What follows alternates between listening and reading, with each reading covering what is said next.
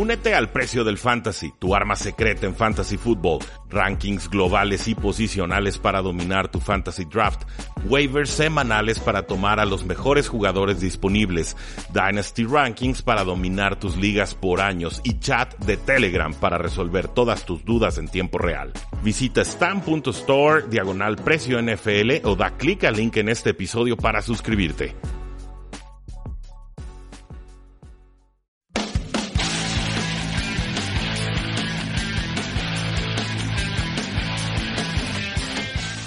Damas y caballeros, bienvenidos a un programa más de Tres y Fuera, donde la NFL no termina y nosotros tampoco. Mi nombre es Rudy Jacinto y estamos listos para platicar sobre los titulares más importantes que nos dejó la semana 8. Antes de hacerlo, no olviden seguirnos en todas nuestras formas de contacto, facebook.com diagonal Tres y Fuera, Twitter como arroba paradoja NFL, nuestra página web, tresyfuera.com y claro, la invitación a que se suscriban a nuestro podcast 3 y fuera NFL, donde reciben contenido exclusivo todos los días de la semana, a veces en los fines de semana también, pero básicamente es una forma gratuita y excelente, creemos nosotros, para que ustedes se mantengan informados de la NFL. ¿Qué semanita tuvimos en la semana 8? La disfrutaron bastante más ustedes que yo, se los garantizo, porque pues yo seguía compitiendo en natación en Querétaro. Al final nos fue bien, un jueves un tanto lento, torpe en cuanto a las salidas, muy lentas las reacciones. El viernes también quedamos un poquito a deber. Ya el sábado entramos en calor y empezamos a, medallar un poquito mejor. Y el domingo, pues una prueba ahí de, de 100 metros libre, scroll, casi me estaba ahogando, mientras ustedes disfrutaban el Philadelphia Eagles contra Jacksonville Jaguars. Literal, estaban perdiendo las Águilas de Filadelfia, me tiré el clavado, salí este, jadeando y todo, y ya iban ganando las Águilas de Filadelfia. Así que yo atribuyo su victoria a mi carrera, me voy a adjudicar ese, ese logro, y con eso, pues bueno, esto es lo que les podría platicar al respecto. Pero bromas, bromas aparte, hay, hay titulares bien importantes, bien interesantes. Los equipos NFL ya sienten que se les empieza a terminar la temporada. Y esto es obvio por la clase de decisiones que varias franquicias están empezando a tomar. Pero bueno, vamos directo con los titulares. Titular número uno. Para estar invicto necesitas mucha suerte y los Rams la tuvieron. ¿Qué demonios hizo Ty Montgomery? Y aquí voy a juntar dos puntos. Primero vamos a hablar de los Rams y después hablamos de Ty Montgomery, quien eh, forzó un error, cometió un error y le costó el juego probablemente a su equipo. Pero hay dos jugadas bien puntuales con Los Ángeles Rams que nos hablan de la mentalidad que está desarrollando este equipo con Sean McVay al frente como su head coach. La primera jugada es un touchdown de 30 yardas con un pase al medio campo por ahí del tercer cuarto. Todd Gurley increíble, o sea, empieza a correr solo, sigue corriendo solo, atrapa el pase solo y llega hasta touchdowns completamente solo. Nadie lo tocó en esa jugada. Cuando sabemos que Todd Gurley es una de las amenazas más peligrosas que tienen los Ángeles Rams. ¿Qué pasó en esa jugada? Pues bueno, una, una jugada de pick, una jugada con el ala cerrada Tyler Higbee, que parece es, bastante habilidoso en esta clase de, diseño de jugadas, y con eso eh, logran que un serio candidato a MVP de la temporada llegue sin ser tocado 30 yardas hasta zona de anotación, en lo que hasta ese momento había sido un juego bastante, bastante cerrado. Entonces eso nos habla del ingenio que está desarrollando el equipo para que sus mejores jugadores sigan recibiendo el balón en condiciones ventajosas. Pero hay otra jugada que es eh, cuando Todd Gurley eh, tiene una corrida de 17 yardas, quedaban 65 segundos en el reloj, estaban en campo corto, muy cerca de anotar. Pudo haber corrido hasta zona de anotación, consiguió el touchdown, pero decidió echarse al suelo en la yarda 4 para pues disgusto de Las Vegas y probablemente para muchos que lo tenían en el fantasy fútbol. Es una situación que los Ángeles Rams han llamado Rolex. Así, literal, es una situación que habían platicado antes, un escenario que podía darse en algún partido y que sucedió en esta ocasión y lo apodaron Rolex. Entonces, cuando estaban los Rams en el huddle, quedaban, eh, estaban en tercera y diez, quedan 65 segundos en el reloj. Los jugadores estaban gritando cosas como Rolex al suelo, no anoten. Imagínense a todo el equipo diciendo no anotes, quema el reloj, no empujes el balón hasta zona de anotación. Y finalmente así lo hacen y los Green Bay Packers, como ya es costumbre, sin tiempos fuera cuando los necesitan, son malos manejando el reloj con Mike McCarthy, se, pues bueno, termina ganando Rams, termina perdiendo Green Bay Packers en lo que eh, pues fue un obsequio, sinceramente, de un jugador en puntual en un específico de los Green Bay Packers. Jugaron bien los Rams, lograron remontar. El partido se resuelve 29 a 27. Esto, pues bueno, nos demuestra que los Rams pueden ganar a pesar de que no tengan un inicio fulgurante, de que no estén dominando todo el encuentro. Y no tiene nada de malo no meterle una paliza a Aaron Rodgers, al contrario. Habíamos dicho aquí en el análisis, en la previa, que esa línea de menos de las 9 para los Packers me parecía eh, pues muy absurda, me parecía sinceramente demasiado inflada, sobre todo si Green Bay tuvo dos semanas para preparar este juego y finalmente se decide el partido por dos puntos. Los Ángeles Rams llegaron para quedarse y juegos como estos así lo demuestran. Titular número 2, Ty Montgomery, regresador de patadas de los Green Bay eh, Packers. Eh, increíble. ¿Qué, demonios hizo Ty Montgomery? Dos yardas dentro de su propia zona de anotación. Decide sacar el balón en un regreso eh, de patada. Y próximamente comete un, fumble. Tenía solamente que arrodillarse, pero decidió sacarla. Desobedeció a su coach. escupe el balón. Los Rams lo recuperan. Rodgers nunca tuvo el balón para una remontada cuando quedaban menos de 3 minutos en el reloj. Primero, si tu head coach te dice vas al suelo, vas al suelo. No, no me importa si es Hugh Jackson quien te está dando la indicación. Queremos creer que es por algo que te está diciendo vete al suelo. Entonces te vas al suelo. ¿Qué, necesidad, sinceramente? Y antes de esta jugada, hubo una situación en la que a Ty Montgomery lo sacaron del campo y azotó el casco contra el piso. Entonces, después de esa, de esa reacción, el jugador decide desobedecer a su head coach, saca el balón, comete el fumble y pierde por completo el apoyo del vestidor. En estos momentos me queda claro que los Green Bay Packers no quieren saber nada de Ty Montgomery y si pueden, se van a deshacer de él porque eh, por lo menos en un 80% él fue la causa de que los eh, Packers perdieran en este último juego. Entonces, Ty Montgomery, punto, desgraciadamente, punto número 2. Punto o titular número 3, Adrian Peterson. Esta es quizás de las predicciones más malas que tuve en pretemporada. Dije que Adrian Peterson era un buen hombre y que podía apoyar a los Washington Redskins, pero que no iba a ser sinceramente relevante esta campaña. Eh, me equivoqué y no me cuesta nada aceptarlo. 26 acarreos, 149 yardas, un touchdown en la victoria de los Washington Redskins sobre los Gigantes de Nueva York, que sí, se acaban de deshacer del defensive tackle Damon eh, Snacks Harrison, pero que aún así la actuación sigue siendo muy eh, destacada. Ahora, eh, con un touchdown de 64 yardas liquidó el encuentro y pues, Adrian Peterson tuvo, ya tiene más de, bueno, tiene acarreos de 50 más yardas al mismo volumen que Barry Sanders. O sea, ya igualó la marca de 50 más yardas totales que tenía eh, Barry Sanders en cuanto a carreos explosivos. Es una cifra histórica, una cifra irreal. También superó a Tony Dorsett como el noveno corredor con más yardas terrestres en la historia. Tiene 12.863 y además de todo dice que está jugando un 75, un 80% por una lesión de hombro que según él está mejorando cada semana, pero que todavía lo mantiene limitado. Adrian Peterson, claramente el titular número 3 de la semana. El titular número 4, el fin de la era James Winston en Tampa Bay. Derek Carter, el head coach, quitó a James Winston después de una actuación con cuatro intercepciones, incluyendo una para pick six. El suplente Ryan Fitzpatrick eh, llegó en faceta Ryan Fitzmagic y pues casi logra remontarle el partido a los Cincinnati Bengals y sería una verdadera sorpresa que Ryan Fitzpatrick dejara ir ese puesto titular y que James Winston reapareciera como titular en esta campaña.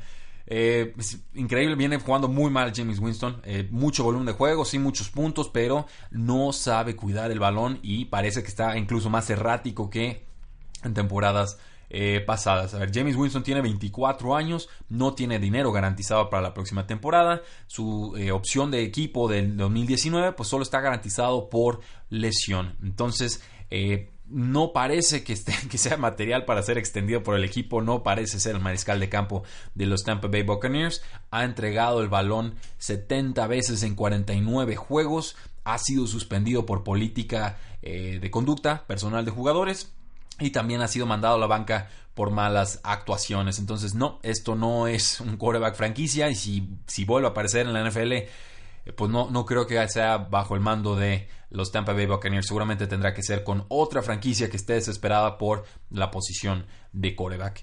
¿Cómo ha quedado lo de James Winston y sus entregas de balón en su división? Eh, obviamente lo estaríamos comparando con un Drew Brees, lo estaríamos comparando con un Matt Ryan de los Falcons, lo estaríamos comparando con un Cam Newton de los Panthers. En sus últimos cinco juegos, Drew Brees tiene una entrega de balón, una intercepción.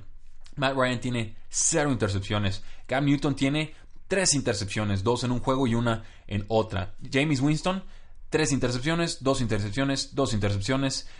Eh, cuatro intercepciones. Estamos hablando de 5, de 7, de 9, de 13 entregas de balón en las últimas 5 semanas. No hay equipo que pueda ganar en una división tan competitiva con esta clase de estadísticas. Y lo peor es que son intercepciones que son 100% culpa de James Winston. No son errores de cobertura, no son errores de jugadores, no es que le estén soltando el balón, que les peguen las manos, rebote y lo atrape un defensa. Simplemente son malas lecturas de James Winston. Le lanzó un pase a Adam Humphries, a un bombazo, y el safety Jesse Bates de los Bengals, pues atacó el, el balón y se lo robó de forma muy, muy sencilla. Era verdaderamente ridículo que lanzara ese, ese pase. Entonces, eh, ya tienen ahí la estadística, 70 entregas de balón en 49 juegos, incluyendo 54 picks. Esto es, increíble, esto no puede seguir sucediendo. Seguramente Ryan Fitzpatrick seguirá siendo el coreback titular del equipo, por lo menos en lo que resta de la campaña. Titular número 5 de Sean Watson, el coreback de los Houston Texans. Eh, lanzó más touchdowns que intercepciones en su juego de Thursday Night Football. Qué locura, 16 de 20 pases completados, 239 yardas, 5 touchdowns, no intercepciones, un quarterback rating de 156. No sé qué más tiene que hacer para tener un quarterback rating perfecto de 158.3, pero pues bueno, rayos, ahí está, es casi un juego eh, perfecto. Touchdowns de 13, de 2, de 73, de 49 y de 2 yardas. Eh, y con esto pues liquidó por completo a los Miami Dolphins y además va en un ritmo de récord en cuanto a anotaciones en sus primeros 15 juegos NFL junto a nombres como Kurt Warner y Dan Marino. Entonces, increíble. Eh, yo me, quito el sombrero. De Sean Watson está jugando de forma muy inteligente. Su línea ofensiva por fin le parece estarle respondiendo. Ya se ve competente. Y con esto, pues creo que los Houston Texans tienen una fórmula que les va a permitir avanzar en esta campaña. Eh, Vinatieri, el hombre récord, es nuestro titular número 6. Llevamos 99 años de historia profesional del fútbol americano y nadie ha metido más puntos que Adam Vinatieri en sus 22 años de carrera. Lo curioso con Vinatieri es que falló los primeros cuatro, o bueno, falló cuatro de sus primeros siete intentos de gol de campo en su carrera y ahí pudo haberse acabado la leyenda que era Adam Vinatieri desde su raíz o desde su inicio. De ahí en adelante, 341 juegos y superando a los 45 años Adam Vinatieri al Morten Anderson, al pateador Morten Anderson, quien a sus eh, quien anotó 2544 puntos cuando tenía 47 años en 2007. Adam Vinatieri con, con sus 45 años ahora tiene 2550 puntos y cada puntito que vaya metiendo será un nuevo récord. Titular número 7, aquí se trampa, lo voy a aceptar. Hubo muy buenas actuaciones esta semana y no encontraba cómo meterlos. Entonces, eh, simplemente voy a hacer un recuento de actuaciones estelares. Eh, y, se titula, punto número 7, jugadores especiales. Lo de James Conner contra los Cleveland Browns desmanteló al triste equipo de Hugh Jackson, 212 yardas desde scrimmage, 2 touchdowns. Eh, Le'Veon Bell debe regresar pronto, pero James Conner lleva 3 juegos consecutivos con más de 100 yardas por tierra. Esto es, absurdo, esto es, increíble. Esto eh, nos habla de que está jugando muy bien, nos habla de que Le'Veon Bell no, quizás no vaya a recuperar ese puesto. Creo que lo ideal sería utilizar a los dos. No creo que Le'Veon Bell vaya a ser cambiado antes de la fecha límite del trade. Pero eh, lo de James Conner ya está produciendo incluso en duelos muy complicados. Entonces parece matchup proof. Estén a favor o estén en contra. Parece que James Conner puede producir lo de DJ Moore, el receptor eh, tomado en el draft, número 24 global, pues cifras récords en cuanto a recepciones, tuvo 5, targets tuvo 6, yardas aéreas tuvo 90 y snaps tuvo 46, lo cual representa alrededor del 70% de los snaps ofensivos de las Panteras en este juego. Lo hizo contra la defensiva elite de los Baltimore eh, Ravens y claro, lo hizo después de una lesión de Torrey Smith, una lesión de rodilla, pero pues bueno, parece que con esta revelación de partido podrá ser utilizado de forma más convincente por las Panteras de Carolina. Creo que es una adquisición importante en el fantasy football. Lo de Chris Carson, el corredor de los Seattle Seahawks, corrió 27 veces y Rashad Penny ni siquiera tuvo un snap. Es Rashad Penny en la selección de primera ronda de los Seattle Seahawks, que pues, los criticamos en su momento y no han hecho más que darnos la razón. Lo de Chris Carson, pues, un volumen de trabajo impresionante. Mike Davis fue su suplente. Eh, corrió 10 veces, atrapó un pase, pero pues lo de Chris Carson se ve muy bien, está rompiendo tacleadas y pues fue apenas su primer touchdown en la campaña de forma increíble porque es una defensiva terrestre, es una defensiva que quiere correr y correr y correr que no es lo más eficiente en la NFL, pero es la fórmula que han decidido usar este año. Entonces Chris Carson seguramente tendrá más touchdowns en esta campaña, se esperaría una regresión positiva para él. Lo de David Moore, el receptor de los Seattle Seahawks también, eh, sigue anotando, este trae un ritmo de anotación increíble, lleva cuatro touchdowns en tres juegos. No creo que sea una nueva estrella, le han lanzado apenas 11 targets en tres juegos, entonces no es un ritmo sustentable. Está atrapando o está teniendo 20.1 yardas por recepción. O sea, son jugadas grandes y esas pueden desaparecer en cualquier momento. Pero ojo con David Moore, ya desplazó a Brandon Marshall y parece que se hace lugar como receptor número 3 de los Seattle Seahawks. Lo de Valdez eh, Marquez, Valdez Scantling de los Green Bay Packers, eh, pues el receptor novato se mantuvo relevante pese al regreso de Jerónimo Allison y Randall Cobb. Le lanzaron 5 targets, la segunda cifra más alta del equipo. Y eh, pues bueno, simplemente produjo, ha estado produciendo, sigue produciendo, tiene un rol en esta ofensiva. Y con esto, en este partido tuvo un touchdown de 40 yardas, venciendo cobertura personal, cobertura hombre a hombre, en una go route, ¿no? una ruta profunda. Entonces, veremos si puede mantener el ritmo. Yo creo que los Green Bay Packers cada vez están más desencantados con Randall Cobb y Jerónimo Allison es un jugador aceptable sin ser espectacular. Entonces sí hay lugar para que pueda trascender un jugador más.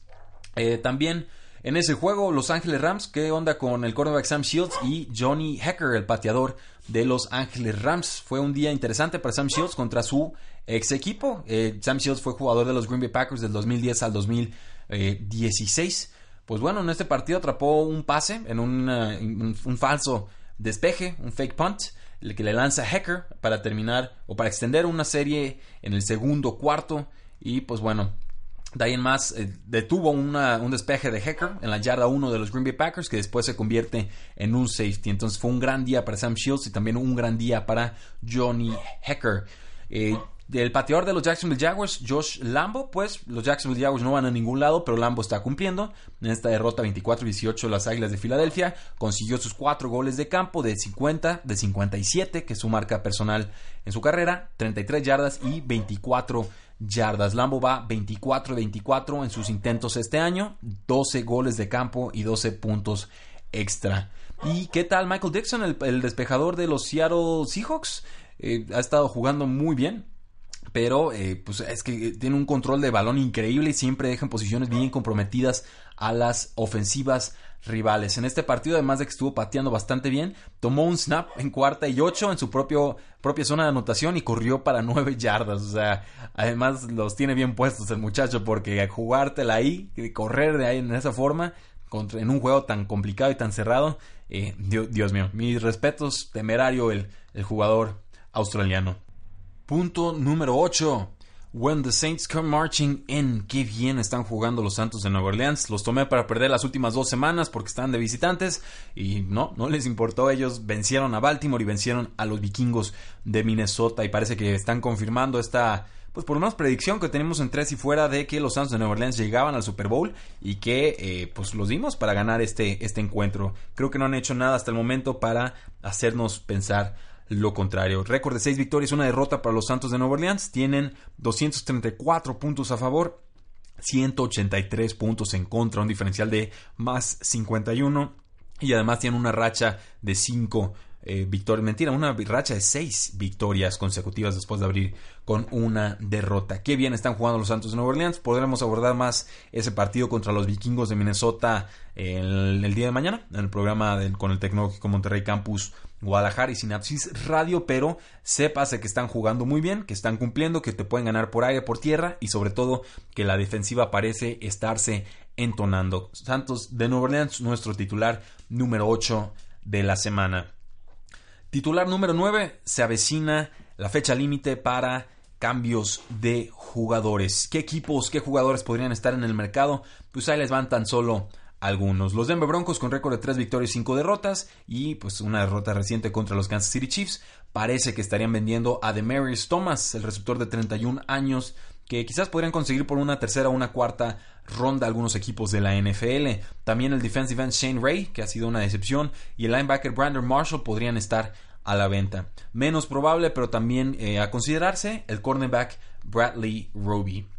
Con los Rams, pues bueno, parece que estarían en busca de un pass rusher y parece que no le gusta a Wade Phillips, su ex pupilo eh, este Shane Ray, que ya trabajó con él en los Denver Broncos, pero que sí podría interesarles en la ex primera, bueno, la todavía primera ronda de los Jacksonville Jaguars, Dante Fowler Jr. Entonces, eh, ojo ahí, creo que puede llegar un pass rusher a Los Ángeles Rams. Con Oakland, pues bueno, ya sabemos que la franquicia está a la venta, ¿no? Que todo lo que se mueva, menos John Gruden, está a la venta, incluyendo el dueño. Y pues bueno, eh, ya teniendo los Oakland Raiders las primeras rondas de Dallas y de Chicago, eh, y creo que van a hacer más movimientos, me sorprendería mucho si no fuera así. ¿Qué jugadores se pueden ir? Pues eh, está Carl Joseph, strong safety. Se puede ir el pass rusher Bruce Irving, el exjugador de los Seattle Seahawks. Se puede ir Gary Conley, la ex primera, bueno, todavía primera ronda del 2017 de los Oakland Raiders, que ha decepcionado por lesiones en el equipo. En cuanto a los Giants, pues estarían dispuestos a vender al cornerback Janoris Jenkins, que ha jugado de forma muy inconsistente este año. Todavía le tienen que pagar 3.5 millones por el resto de la campaña y su contrato costaría 11.15 millones la próxima temporada. Entonces está pesadito el contrato, pero si alguien necesita ayuda, ahí está la pieza. Y dirán varios, bueno, ¿y Eli Manning? ¿Por qué no lo venden? Muy sencillo, porque Eli Manning tiene secuestrado el equipo, tiene una cláusula en la que eh, pues, tiene prohibido el equipo venderlo, considerar venderlo, lo que se llama un no trade clause o una cláusula de no trade. Y eh, Eli Manning dice que todavía no está listo para abandonar la gran manzana. No, pues con ese salario y esa comodidad laboral, pues yo tampoco estaría muy listo, ¿verdad? Y los Indianapolis Colts, pues bueno, dando señales de vida en las últimas dos semanas, probablemente estén en busca de un receptor, pero pues no sabemos cuánto están dispuestos a pagar por eso, porque el GM Chris Ballard generalmente ha valorado mucho a sus selecciones, no, no la suelta con mucha facilidad. Y un equipo que podría resultar un receptor que todavía me gusta es San Francisco 49ers y podría ser el receptor Pierre Garzón, un veteranazo que no ha tenido mucha participación en esta campaña. Los 49ers están pensando a futuro, necesitan selecciones para 2019 y más, y más adelante. Ya no está Jimmy Garoppolo, ya no están jugando por nada este año. Parece que Pierre Garzón también podría estar a la venta. Y nuestro punto o titular número 10, y lo puse en último porque por obvias razones no merece mejor posición, Hugh Jackson finalmente, misericordiosamente, despedido de los Cleveland Browns como su head coach. Hugh Jackson abandona la franquicia por fin, por fin, por fin, con un récord de 3 victorias, 36 derrotas y un patético empate. Tiene eh, un récord verdaderamente de escándalo. Debe ser el peor entrenador de la historia de la NFL. Apático, sin gracia, todo el tiempo mandando a sus jugadores abajo del camión, a sus coordinadores abajo del camión, peleándose con todos, eh, sin transmitir nada, perdido en el campo, sin recordar las jugadas, le hacen preguntas en las ruedas de prensa y dice no me acuerdo, verdaderamente un, desastre como head coach como hemos visto pocas veces en la NFL, me atrevería a decir como nunca hemos visto en la NFL. Hugh Jackson por fin despedido de los Cleveland Browns, se nos acaba, damas y caballeros, la piñata oficial de tres y fuera, pero no se preocupen, la gente como Hugh Jackson siempre encuentra la forma de reaparecer y cuando lo haga aquí estará tres y fuera para seguramente criticarlo. Esos, damas y caballeros, fueron los 10 titulares de la semana número 8. ¿Qué les parecieron? ¿Nos faltó algo? ¿Sobró algo? Háganoslo saber en nuestras distintas redes sociales. Tengan un excelente inicio de semana y recuerden que la NFL no termina y nosotros tampoco. Tres y fuera.